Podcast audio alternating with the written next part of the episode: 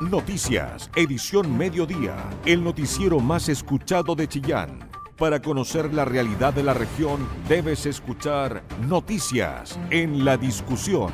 Con tu voz, somos todas las voces. El Ministerio de Educación anunció una modificación presupuestaria por 205 millones de pesos, lo que permitirá cancelar los sueldos impagos a los profesores y asistentes de la educación en Trehuaco. Los docentes, sin embargo, afirmaron que solo van a deponer el paro si es que se garantiza el pago total de sus remuneraciones hasta el fin de año. Esto en medio de cuestionamientos, en tanto el alcalde de Trehuaco se defendió, afirmando que tomará acciones legales debido a la pérdida de 100 millones de pesos en el municipio. Complementa esta información Jorge Hernán durante esta mañana se dio a conocer que definitivamente hubo una modificación presupuestaria en la municipalidad de Trehuaco para poder contar con cerca de 205 millones de pesos que va a permitir el pago tanto de sueldos de profesores como de asistentes de la educación, así como el pago de lo que tiene que ver en materia de las imposiciones. Escuchemos a César Riquelme, quien es Ceremi de Educación. Efectivamente, el día de ayer, eh, la tarde, el Consejo Municipal de Trehuaco aprobó una modificación presupuestaria de 205 millones de pesos, con lo cual eh, van a poder pagar los sueldos adeudados de septiembre y además también se asegura con esa modificación presupuestaria, más la subvención que les llega los 25 de cada mes, eh, pagar también el sueldo de octubre. lo anterior nos genera a nosotros como ministerio un espacio de tiempo para poder avanzar y seguir eh, reconstruyendo digamos el estado financiero de la comuna. Están instalados en la comuna hace ya una semana los equipos de la Superintendencia de Educación a nivel regional y el, ministro de Educación mandó un equipo especial de Santiago de la Superintendencia Nacional que se instaló los días lunes y martes para eh, eh, aclarar las incongruencias que existen, ya que lo que declara el municipio no es coherente con los antecedentes que tiene la superintendencia ni el ministerio. Eh, sobre esa base, digamos, una vez que se tenga claridad acerca de, de los fondos, de las discrepancias que existen, ahí el ministerio puede explorar otras opciones para poder apoyar la situación de la comuna de Trehuaco. El eh, Estado y el Ministerio de Educación fiscaliza permanentemente el uso de los fondos municipales en educación y eh, eh, situaciones de alerta ya habían surgido en la comuna de Trehuaco. Hace un tiempo atrás hubo alrededor de siete meses en que no pagaron las cotizaciones y el Ministerio de Educación le retuvo, como la señala la ley, el 23% de lo que es la subvención eh, para asegurar esas cotizaciones provisionales y hoy día el Ministerio tiene el dinero eh, que equivale, digamos, a esas cotizaciones adeudadas.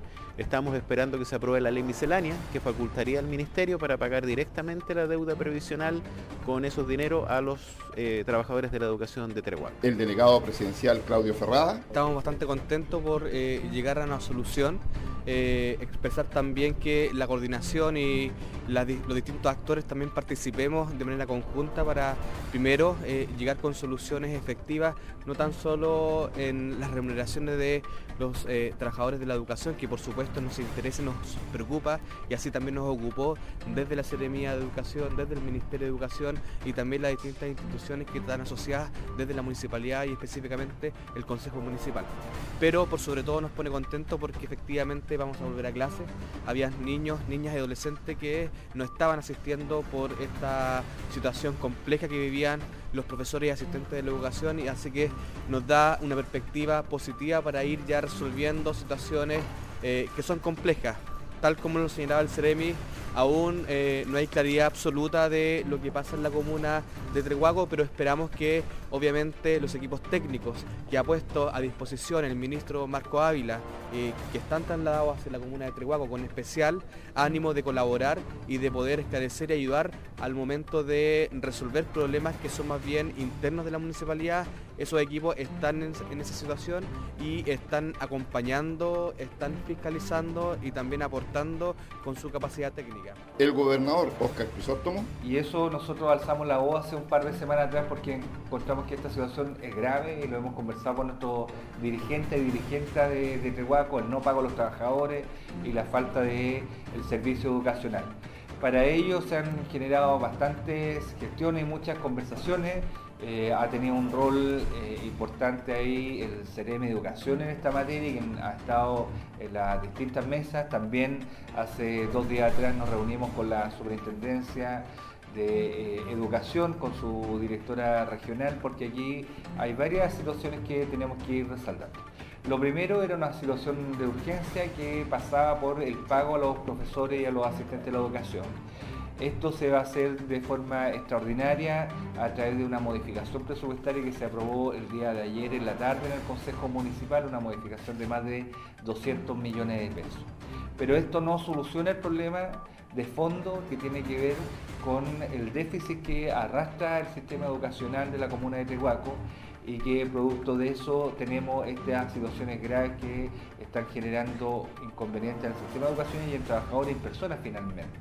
Por lo tanto, queda una segunda medida que tiene que ver necesariamente con un fondo extraordinario que tiene que traspasar el Ministerio de Educación a la Municipalidad de Treguaco, particularmente a Sudán, para que con esto pueda ir regularizando la ciudad. El alcalde de Treguaco, Raúl Espejo. Esta administración eh, llevó un año y cuatro meses administrando, eh, donde eh, ha sido muy difícil poder de alguna forma eh, pagar sueldos y previsiones a nuestros asistentes y eh, profesores en general, dado que los recursos que nosotros tenemos como son limitados.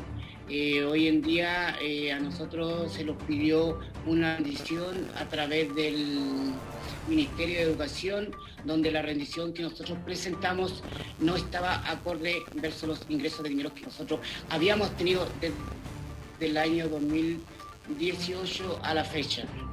Dado a eso, eh, no se los concedió un adelanto de subvención que nosotros habíamos realizado.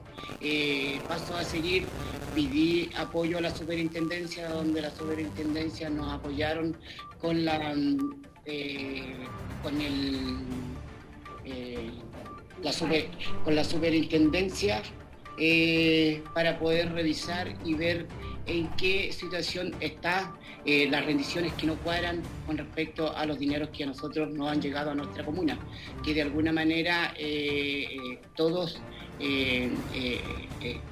hemos sufrido, tanto la municipalidad como también eh, la educación de Trehuaco, dado que... Yesenia Dibarrat, quien es dirigente de los profesores de Trehuaco. Tenemos una acción como gremios que vamos a tomar acciones judiciales ante, de manera civil, ya para poder que se vaya esclareciendo todo este, este problema, esta situación problemática que tenemos en la comuna dependiendo del informe que entregue la Superintendencia de Educación. Solamente estamos esperando el informe que nos entregue la Superintendencia de Educación porque ya hicimos una denuncia a la regional, el alcalde la hizo a la nacional, así que estamos en espera de respuestas. En este aspecto, todavía no hay fecha de cuándo se pagarán estos dineros a los profesores y asistentes de la educación. Ellos desean tener la seguridad que contarán con sus sueldos y el pago de sus imposiciones hasta febrero del próximo año. Recién, una vez teniendo esa seguridad, se pensará en cuándo se retomarán las clases. Información veraz, con periodistas de verdad, noticias en la discusión. Un parque eólico capaz de producir 194 megawatts de potencia busca instalar en Pemuco la empresa Engie Chile, una de las principales generadoras eléctricas en el país. La inversión asciende a 230 millones de dólares y contará con 27 aerogeneradores. En tanto, su construcción se espera que comience en mayo de 2024. El reporte es del periodista especialista en economía Roberto Fernández.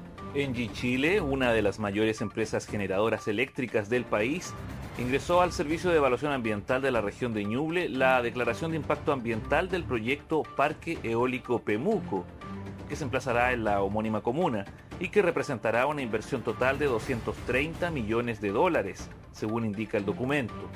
El proyecto consiste en la construcción y operación de un parque eólico que tendrá una potencia nominal de generación de 194,4 megawatts, cuyas principales obras serán los 27 aerogeneradores de 6,2 megawatts de potencia, una subestación eléctrica elevadora y una línea de alta tensión de 4,2 kilómetros, que permitirá evacuar la energía que se genere hasta conectar con la subestación eléctrica Entre Ríos.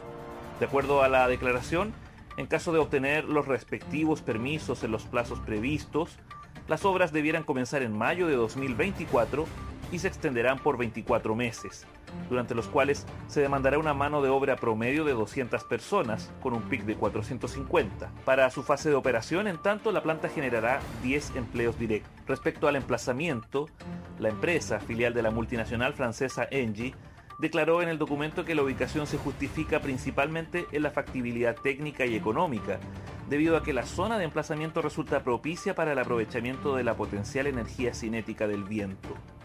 Al respecto, se han realizado campañas de medición de dirección y velocidad del viento en el área y los resultados muestran que se trata de un sector técnicamente propicio para la instalación de un parque eólico. Algunos aerogeneradores cruzarán el predio del sector Los Chequenes en Pemuco, donde Engie tenía previsto construir la central termoeléctrica de ciclo combinado a gas natural Las Arcillas, de 480 megawatts, que obtuvo su aprobación ambiental en abril del año 2018 pero que nunca se construyó debido a que no se concretó el terminal regasificador en Talcahuano y las condiciones del mercado eléctrico cambiaron. Todo ello en un proceso de descarbonización de la matriz energética chilena que ha apostado por las energías renovables. Desde el primer semestre del presente año se ha desarrollado un proceso de socialización del proyecto con las comunidades y con las autoridades, el que permitió levantar información clave que fue incorporada en algunos compromisos de la empresa con los vecinos. Este es el cuarto proyecto eólico que se anuncia para la región de Ñuble, pues se suma a Entre Cerros de 46 mega en Portezuelo, que ya fue aprobado ambientalmente, Culenco, el mayor, de 248 megawatts, que se ubicará en Ningüe y San Carlos, y Dañicalqui, de 95,2 megawatts en Yungay, estos últimos dos en evaluación ambiental todavía. Periodismo regional, con noticias de verdad. Noticias en la discusión. 13 horas con 23 minutos y bueno, les contamos que la semana pasada la Contraloría Regional de Ñuble publicó un fallo resultante respecto a una investigación por sobresueldos recibidos por parte de algunos funcionarios de la Dirección Municipal de Salud. Eh, no confundir con, eh, ¿cierto? con los trabajadores municipales desde la salud. Estos son la, parte de la dirección, obviamente de Chillán. Esto durante la administración pasada que fue liderada por el entonces alcalde Sergio Zarzar, concluyendo que un total de 19 de estos empleados recibieron cerca de 219 millones en total, por lo que el dictamen estableció como sentencia también la devolución completa de los dineros mal habidos. Como resultado, de este informe, de esta investigación hecha por la Contraloría Regional, se estableció que la unidad eh, Contralor había acreditado pagos irregulares, irregulares, bien digo, por cerca de 57 millones a la directora de esta unidad, Jimena Meyer, y de aproximadamente 20 millones 370 mil pesos por concepto de asignación de responsabilidad directiva a la directora del COSAM, María Angélica Quijada. Obviamente entre otras irregularidades en las que se incluye, por ejemplo, el pago de 1.370.000 pesos a un funcionario fallecido, ascensos sin oficializar de algunos funcionarios, nómina de empleados sin los respectivos RUT de estas personas y cerca de 480 millones de pesos en diferencias salariales respecto a funcionarios municipales de la salud y los de esta dirección, pese a que por ley ambos deberían recibir idéntica remuneración. Fue precisamente la Asociación de Funcionarios Municipales de la Salud quienes presentaron estos antecedentes a la Contraloría en 2018, y así lo da cuenta la presidenta de este gremio, Mónica Salazar. Trabajamos meses buscando antecedentes para sustentar esta investigación que nosotros queríamos pedir como en mayo del año 2019 nosotros hicimos la presentación formal a Contraloría Canchilla. La gente de la dirección ellos hacían comentarios de que estábamos locos, de que ellos tenían todo en forma regular, pero nosotros habíamos hecho un cuadro comparativo con funcionarios de los SFAP que estuvieran en el mismo nivel. Por lo tanto, tenían que tener los sueldos absolutamente iguales. Y eso no era así. Tras la publicación de este documento y el fallo de la Contraloría por parte del diario La Discusión, evidentemente la edición completa está disponible en nuestras redes sociales, las reacciones se han multiplicado al interior del municipio exigiendo aclarar la situación y también pidiendo responsabilidades administrativas, como lo consigna la secretaria de esta asociación, Carolina Aparicio. De igual forma sentimos que las personas, que la mayoría son directivos de, ciertos cargos, también bueno, sería por lo menos poner su cargo a disposición y que tomen las medidas correspondientes quienes correspondan. Y esto nos ve perjudicados a nosotros como funcionarios frente a la opinión pública, a nuestros pacientes, a nuestros usuarios, y eso tampoco se puede dejar. En este proceso investigativo se constató también que en la Dirección de Salud no se encontraban manuales que las rutinas que había que pagar como horas extraordinarias. Tampoco se hallaron manuales de perfil de cargos, ni instructivos de carrera funcionaria, ni licencias médicas. Otros funcionarios estaban encasillados en cargos que no se ajustaban con su perfil ni la experiencia requerida para el puesto. Por esta razón, el administrador municipal Richard Guzmán anunció en exclusiva radio la discusión que ya se determinó junto al alcalde Camilo Benavente que se van a iniciar los sumarios correspondientes nosotros de inmediato, eh, y ya lo hemos conversado así con el alcalde Benavente, decretar una investigación sumarial para establecer nosotros las responsabilidades administrativas de lo que este, eh, esta auditoría ha arrojado. Evidentemente una situación irregular que nosotros, insistimos una vez más, eh, lamentamos que haya ocurrido en la administración anterior, pero por cierto, por instrucción del alcalde Benavente, nosotros vamos a hacer todo lo que esté a nuestro alcance, tanto para esclarecer los hechos como así también buscar las responsabilidades administrativas de las personas que en su minuto hayan podido estar involucradas. En cuanto a los concejales que estuvieron, ¿cierto?, como ediles, por lo tanto fiscalizadores en teoría en la administración anterior y que actualmente se mantienen en el, actual equipo, Joseph Cariaga como Patricio Huepe, se sumaron a las solicitudes para esclarecer esta situación ante estos hechos tiene que haber una investigación sumaria, tienen que establecerse las responsabilidades, lo otro tiene que haber una auditoría dentro del Departamento de Salud completa a los presupuestos que se, que se han ido dando desde el, desde el 2018 y desde antes del 2018, por lo menos unos 3, 4 años antes, para saber los flujos de caja, los movimientos, también las funciones, las responsabilidades administrativas y en base a eso hacer un sumario un sumario interior que se establezca la responsabilidad y bueno aplicar las medidas consonatorias pertinentes para lo que haya sucedido lo que yo pedí eh, eh, formalmente en la comisión que presido, que tengamos un informe más detallado de parte de director de control sobre estos cuatro últimos informes de Contraloría.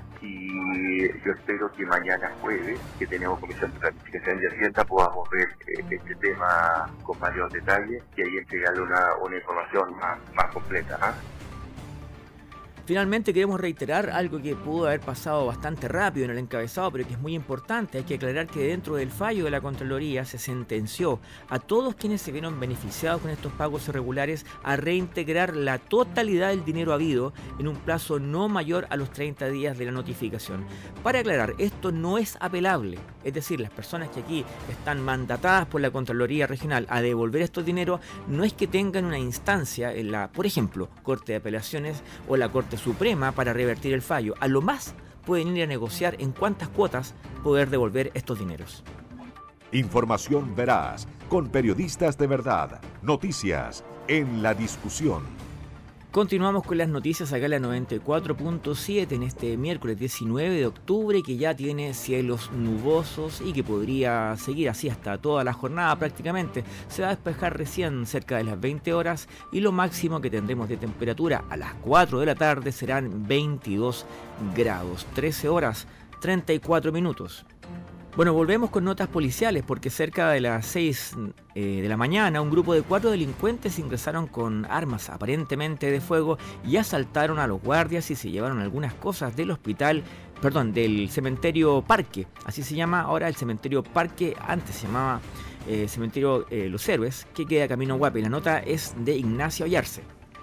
Cerca de las 6 horas de esta madrugada, un grupo de cuatro delincuentes ingresaron a las dependencias del cementerio Parque, ubicado camino a Huape, en Chillán, y previsto de armas de fuego intimidaron y asaltaron al personal de seguridad del recinto.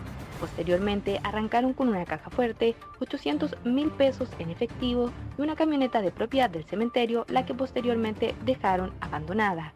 La fiscal Tamara Cuello Peña entregó más detalles respecto a este robo.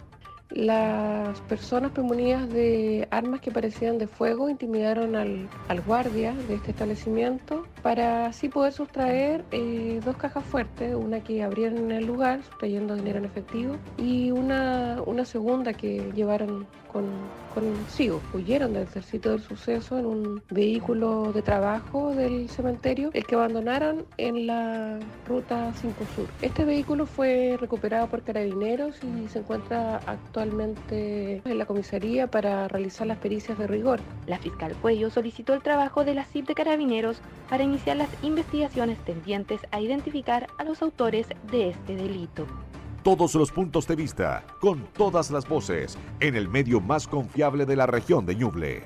La discusión.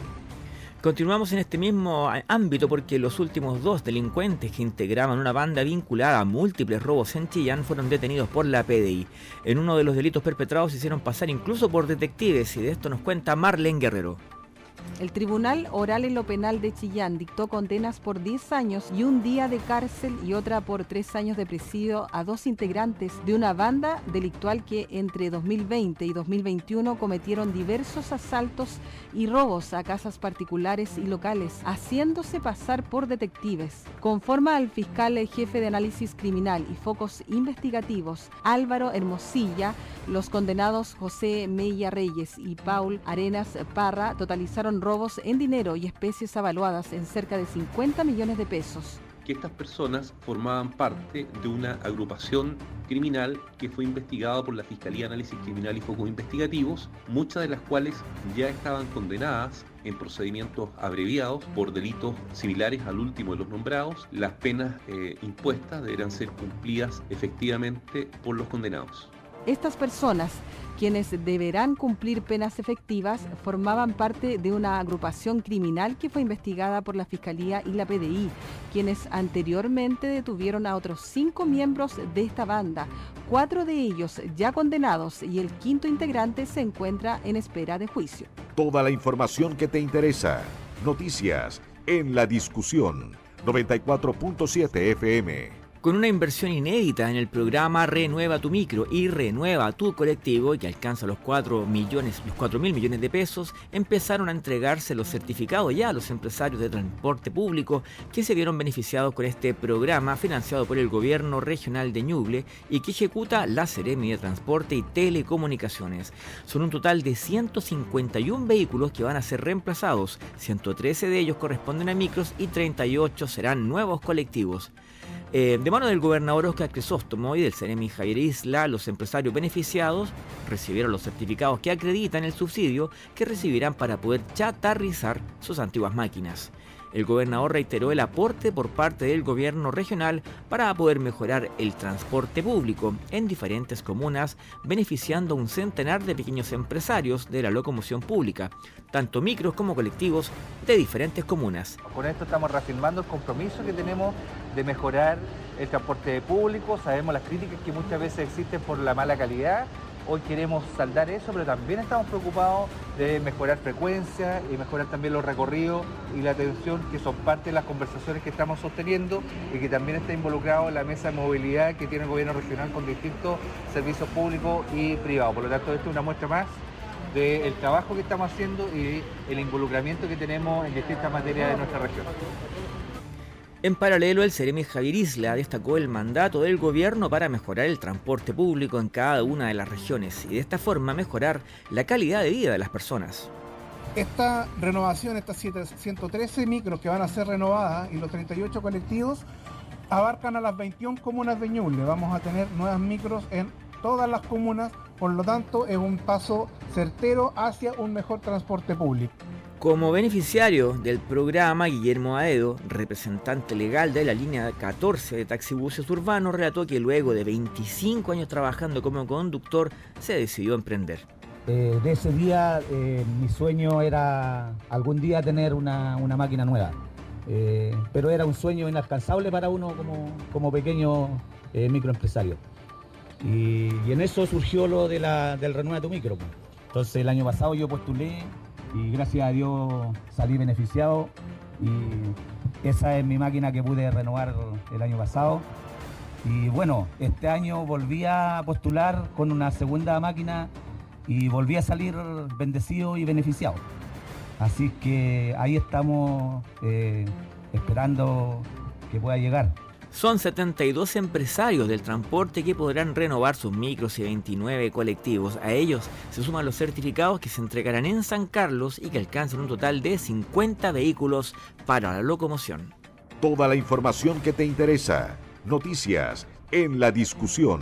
94.7 FM. 13 horas 41 minutos y junto a la periodista Isabel Charnín nos cambiamos de frente porque los diputados ñublencinos se sumaron a la agenda legislativa pro carabineros con la presentación de proyectos de ley en beneficio de los uniformados. El asesinato del sargento segundo de carabineros Carlos Retamal durante un procedimiento policial en la comuna de San Antonio, junto con las reflexiones en torno al orden público a tres años del estallido social, han servido de incentivo para que parlamentarios por Ñuble presenten iniciativas tendientes a favorecer a la policía uniformada. Así, el diputado de la UDI, Cristóbal Martínez, presentó la semana pasada un proyecto de ley que busca facultar a los funcionarios de carabineros para que puedan utilizar su arma de servicio en caso que los agredan físicamente o atenten contra su vida. Según el legislador, lo que se busca es reemplazar el concepto de proporcionalidad por el de racionalidad en el uso de la fuerza. Bueno, ya está siendo un hecho recurrente la agresión a carabineros, carabineros muertos en servicio, fiscalizando. Todavía está fresca el recuerdo de uno de los carabineros muertos hace muy poco y el padre decía, bueno, lo más probable que mi hijo no sacó su arma de servicio por el temor a ser destituido, a los procesos judiciales. Entonces tenemos que respaldarlos políticas y judicialmente y lo que busca este proyecto es cambiar el criterio de proporcionalidad por racionalidad, que cuando ellos se vean atacados físicamente o determinen que es importante utilizar su arma de servicio, tengan la tranquilidad de que pueden usarla sin un cuestionamiento político eh, ni tampoco judicial. En tanto, también en el marco de la muerte del sargento Retamal, el diputado independiente demócrata cristiano Felipe Camaño presentó un proyecto de ley que crea el estatus jurídico de mártir de carabineros. Nos gustaría no legislar respecto a este tipo de situaciones, pero lamentablemente es una realidad. Por esta razón presenté un proyecto que crea el estatus jurídico de mártir, con el propósito de que las viudas o los viudos de carabineros muertos en servicio reciban una pensión igualitaria sin diferencia de rango o grado, ya que lo que se perdió fue una madre, un padre, un hermano, una hermana, un hijo, una hija.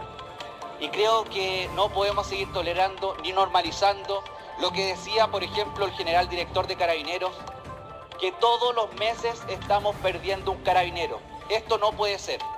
Por esta razón, creo que debemos, como siempre, estar apoyando a la institución y darle el piso que les corresponde. Quien también se sumó a los legisladores ñublencinos ayer fue el diputado de la UDI Álvaro Carter, quien presentó otro proyecto de ley para que oficiales de carabineros puedan portar siempre como arma de servicio una ametralladora, subametralladora, metralleta o cualquier arma automática o semiautomática. Porque tu opinión nos importa. Escuchas noticias en la discusión. Un total de 350 ñublencinos fueron beneficiados por el programa Certificación de Competencias Laborales del CENSE, lo que les permitió adquirir competencias para instalarse en el mundo del trabajo en diferentes rubros altamente demandados por el mercado local, en especial en el comercio y el retail. La nota es de Alison Acuña. El programa Certificación de Competencias Laborales del Servicio Nacional de Capacitación y Empleo alcanzará a 350 ñublencinos este año. El objetivo de este es reconocer formalmente las competencias ocupacionales de personas mayores de 18 años, independientemente de cómo las hayan adquirido y si es que cuentan o no con un título o grado académico. Escuchemos las palabras de Margarita Rivas Matos, manipuladora de alimentos del programa de alimentación escolar de Ñuble. una experiencia súper bonita, enriquecedora. Eh, me encontré dentro del proceso con gente muy, muy, muy buena, muy buena. La certificadora, una persona muy amable que me atendió, las personas que se contactaron conmigo, eh, obviamente para el currículum y para, bueno, eh, parte, de, parte de mi currículum personal, de mi currículum personal porque me sirve para el oficio, o sea, certifica mi oficio. En lo que yo desarrollo diariamente en mi cocina. Este año la política pública alcanzará a aproximadamente 350 vecinas y vecinos de Ñuble, quienes aprobaron satisfactoriamente el proceso de evaluación realizado por las instituciones del país acreditadas por la Comisión del Sistema Nacional de Certificación de Competencias Laborales Chile Valora. Marcelo Sandoval Sandoval, quien cumplió el proceso de certificación en el perfil metalúrgico y metal mecánico, comentó lo siguiente. Muy buena, eh, me dio la oportunidad de calificarme.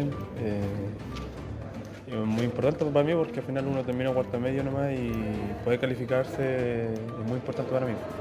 Así que doy las gracias a ustedes por darme la posibilidad de, de calificarme. Me abre más puertas para irme para otro lado a trabajar y tener más ingresos para mi familia. Los trabajadores locales lograron obtener sus credenciales de competencias en oficios asociados a la gastronomía, servicios financieros, supermercados, instalación eléctrica, instalación de gasfitería y climatización. Carlos Sánchez, alumno de cuarto medio del Liceo Técnico Insuco de Chillán, certificado en el oficio de administrativo de operaciones, nos contó lo siguiente. Me parece una oportunidad muy importante para nuestro desarrollo laboral y nos ayuda mucho en nuestro futuro. Ahorita vamos a salir de cuarto medio. La verdad es que tomé esta certificación por eso mismo, por los desafíos que me van a afrontar y por los beneficios que me trae el, obtener este certificado. Entonces muy feliz y muy contento de, de llevarlo conmigo. El programa fue destinado de manera transversal para grupos que van desde estudiantes salientes de cuarto medio de institutos técnicos hasta personal de empresas y emprendimientos con amplia experiencia en la práctica de sus actividades económicas productivas. Satisfechas por haber completado el proceso que les valida como conocedoras y hábiles en el oficio que practican, se mostraron las personas que a lo largo del año han completado de manera voluntaria este servicio que dispone el CENSE a través de Chile Valora por medio de centros evaluadores. Al respecto, la Seremi del Trabajo y Previsión Social de Ñuble, Natalia Lépez Hermosilla, comentó lo siguiente. Como gobierno de, Chile es sumamente importante seguir avanzando en, en, certificación de competencias laborales, seguir otorgando herramientas que acrediten experiencias en distintos oficios y por supuesto de esta manera mejoramos la mano de empleo que tenemos en la región y podemos contribuir a un mejor desarrollo de esta. La autoridad regional añadió que el certificado de competencias laborales es una herramienta de empleabilidad concreta que constituye una garantía de la labor bien hecha porque se basa en un estándar de calidad consensuado y validado a través del diálogo social tripartito, con representantes de trabajadores, empleadores y del sector público. Información veraz, con periodistas de verdad, noticias en la discusión. Durante su última sesión extraordinaria, el Consejo Regional de Ñuble dio luz verde a los recursos por 3.602 millones de pesos para la pavimentación de la llamada Ruta del Carbón, camino de 15.25 kilómetros entre Chillán y San Ignacio, que corre paralelo al camino alternativo al camino Yungay. El consejero regional Alberto Jarpa, presidente de la Comisión de Vialidad, Transporte y Comunicaciones, explicó que el proyecto representa lo que este gobierno regional debe hacer en materia de conectividad vial, uno de los principales déficits en materia de inversión regional. Una ruta que, tiene como fin último mejorar eh, los tiempos de desplazamiento, eh, ayudar a que los vehículos no se estropeen, no se hagan tiras y finalmente tiene como polo de desarrollo eh, distintas actividades que seguramente se van a desarrollar con vías mejores. Esto va a generar progreso, va a generar eh, actividad económica, eh, bienestar social en definitiva. Por su parte, el alcalde de Chillán Viejo, Jorge del Pozo, sostuvo que estos recursos permitirán equiparar la inversión vial en la región junto con disminuir los tiempos de desplazamiento. Creemos que además desde el punto de vista estratégico, que va a permitir esto hacer una vía alternativa para cuando se pavimente la N59, también trae estas, cualidades que son muy importantes desde el punto de, del ser humano. Así que estamos contentos, nuestros vecinos de Quilmo Suroriente aquí están emocionados y queremos agradecer finalmente al gobernador y al gobierno regional que nos ha permitido disfrutar de este momento de tanta alegría. El alcalde de San Ignacio, César Figueroa, destacó que para los vecinos de la comuna de San Ignacio el camino es fundamental para el desarrollo y crecimiento de sus áreas productivas, como el transporte de los productos silvoagropecuarios. Para los vecinos y vecinas de la comuna de San Ignacio es fundamental para el desarrollo y crecimiento en cada una de las áreas. Eh, agradecemos, valoramos el gesto del gobernador y cada uno de los consejeros en aprobar esta moción y por supuesto va a ayudar al crecimiento y desarrollo de nuestra comuna. Este proyecto viene a cubrir parte del déficit existente en la conservación de caminos básicos de la región de Ñuble, que actualmente tienen alrededor de 3.145 kilómetros de ruta sin pavimentar. Periodismo regional, con noticias de verdad, noticias en la discusión. Tras un frustrado robo a las dependencias del peaje de ingreso a Bulnes cometido hoy, el Ceremi del MOP anunció que van a pedir la inclusión del telepeaje en los pórticos laterales en medio de esta nueva concesión del tramo Chillán-Coyipulli de la Ruta 5 Sur. Amplía esta información Jorge Hernán Quijada. Durante esta mañana, el Ceremi del Ministerio de Obras Públicas de Ñuble, Pablo de la Fuente, señaló que hubo un intento frustrado de asalto a lo que es el peaje de entrada a la comuna de Bulnes, justo cuando este viernes se va a conocer el tema de la concesión de la ruta Chillán-Coyipulli. El día de hoy eh, tenemos que dar noticias respecto de lo sucedido en, en materia de concesiones en el sector del peaje de la comuna de Bulnes. Esta mañana un sujeto con rostro semidescubierto llegó al peaje lateral de, eh, presumiblemente a robar eh, la recaudación y ante la imposibilidad de abrir la puerta en, la cabina, eh, bueno, fue frustrado, rompe el vidrio lateral del, del automóvil del peajista y huyendo con rumbo desconocido. Este sujeto no se detuvo, fue a las 6.51 horas de la mañana. Fue frustrado, pero como Ministerio de Obras Públicas sin duda repudiamos este nuevo hecho delictual.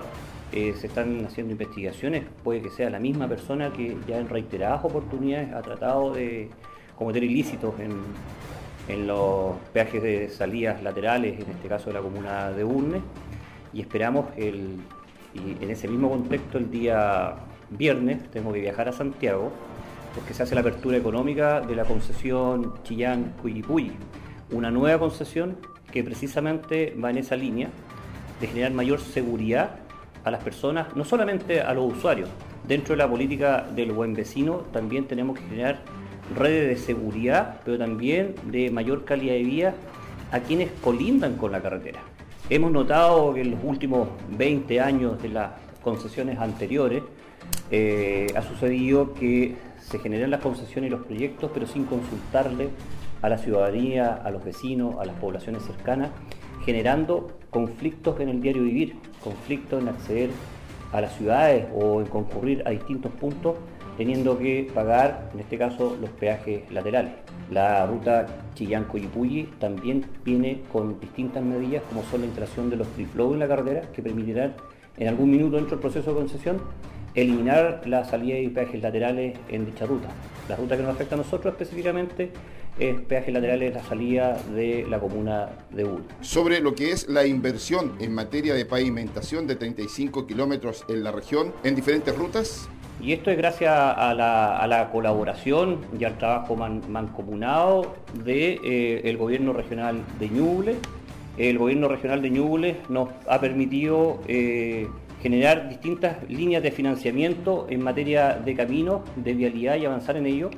Son cerca de 35 kilómetros de camino que gracias al, GORE, al gobierno regional, en este caso a los consejeros regionales y al gobernador, permitirán avanzar en esa línea. 35 kilómetros que eh, contempla la conservación de la ruta 450 Copquecura, con una inversión superior a los 2.000 millones de pesos, una conservación del camino básico de la ruta N14O en Coelemu, con una inversión cercana a los 2.100 millones de pesos, y una conservación del camino básico de la ruta 605 Chillán, Chillán Viejo San Ignacio, con una gran inversión cercana a los 3.600 millones de pesos. Todos estos caminos de asfaltado involucran señalética, barreras de contención, saneamiento, entre otras cosas que mejorarán la calidad de vida de los ñublencinos y ñublencinas de la región. Así que agradecido del gobierno regional, del gobernador, los consejeros pero también eh, es importante señalar que se suma, se suma aquello a nuestra gran política de inversión como Ministerio de Pública a nivel país. Pronto daremos la cartera de proyectos eh, y de grandes obras que eh, lanzaremos. Está presente, por eso le pedí al director de planeamiento Ignacio Menín que estuviera presente, quien es el coordinador de la inversión pública en la región junto a la Seremía de Obras Públicas. El Ceremi de Obras Públicas espera que definitivamente estas pavimentaciones permitan bienestar para quienes viven en el lugar, así como el poder transitar por mejores caminos para de esta manera llegar de mejor forma a sus hogares para muchos ñublencinos que transitan por estas rutas que hoy son ripiadas o muchas veces solamente de tierra. Con tu voz somos todas las voces, noticias en la discusión, el medio informativo más importante de la región de Ñuble. Y cuando son las 13 horas con 57 minutos, es momento de tomar contacto con el editor de nuestro programa noticioso, el periodista Marcelo Herrera, con el informe completo nacional e internacional. Hola Marcelo, ¿qué tal? Hola, ¿qué tal Felipe? ¿Cómo te va? Muy buenas tardes. Vamos a comenzar de inmediato la revisión de las informaciones de este día miércoles, ya aquí en Noticias, en Radio La Discusión. Comenzamos con el ámbito nacional. Todo, por supuesto, está centrado en las repercusiones tras los incidentes ocurridos este martes por los tres años del estallido social. El presidente Gabriel Boric insistió en su respaldo al trabajo realizado por carabineros para el combate de la delincuencia. Esto en el marco del Encuentro Nacional del Agro, donde el jefe de Estado sostuvo que Quiero ser muy claro y explícito, Carabineros tiene no solamente todo nuestro respeto, sino nuestro respaldo para el resguardo del orden público y para el combate frontal a la delincuencia, y en esto no hay doble estándar. Quiero recalcar algo que dije ayer, no hay dicotomía entre el respeto a los derechos humanos y ejercer y hacer valer el Estado de Derecho, añadió. Bueno, en medio de este debate, el presidente de la Cámara de Diputados y Diputadas, eh, Raúl Soto, hizo un llamado al gobierno y a la oposición a que salgan de sus trincheras y que se desenamoren, digo, de sus ideas para colaborar en la tarea de sacar Chile adelante. El parlamentario reiteró que nuestro país atraviesa por un momento de extrema fragilidad política y social y que superar aquello en una democracia se logra a través de los acuerdos y el diálogo de medidas que sean impulsadas transversalmente para así lograr una estabilidad y gobernabilidad. Recordemos que el eh, diputado Raúl Soto encabeza esta instancia, esta mesa para mm, eh, llegar a buen pie en las negociaciones por un nuevo proceso constituyente. Bueno, ¿qué pasa en el ámbito internacional? Hay, hay mucha tensión sobre lo que ocurre con eh, ¿verdad? Mm, las centrales nucleares y energéticas en manos ya de los rusos, las que están instaladas en Ucrania, tras los últimos bombardeos, muchos de ellos con drones kamikaze. El eh, director general del Organismo Internacional de Energía Atómica, OIEA, Rafael Grossi, afirmó que le preocupa que haya un grave accidente nuclear en la central ucraniana de Zaporilla, quien eh, que consideró como posible, mientras van caminando las negociaciones con los dirigentes de Rusia y Ucrania para proteger a la planta y que no sufra eh, ataques. Para Grossi, un hecho como el de este lunes, cuando la central nuclear ucraniana perdió el suministro eléctrico tras un bombardeo, recibió energía por un sistema de reserva de combustible, acerca la planta al accidente, la falta de enfriamiento de la refrigeración del reactor que lleva un meltdown y prueba de que hay que proteger la planta poniéndola una campana de protección. En una entrevista con la agencia EFE, en medio de la repleta agenda de actividades durante una visita en Argentina, su país natal, Grossi habló sobre el avance de las negociaciones con Rusia y Ucrania para lograr una zona de protección que genere un compromiso político de ambos países de que no hay que afectar a la planta nuclear ucraniana, la más grande de Europa, ocupada por Rusia desde marzo pasado. Informaciones del país y el mundo que marcan en cierta medida la pauta a esta hora y que las conocemos aquí en Noticias, en Radio La Discusión. Que estén muy bien, buenas tardes todos los puntos de vista, con todas las voces, en el medio más confiable de la región de Ñuble, la discusión. Despedirnos nos queda solamente invitarlos cordialmente para mañana que siga informándose de toda la realidad de Chillán Ñuble. Noticias, edición mediodía, el noticiero más escuchado de Chillán, periodismo regional con noticias de verdad, en la discusión con tu voz somos todas las voces.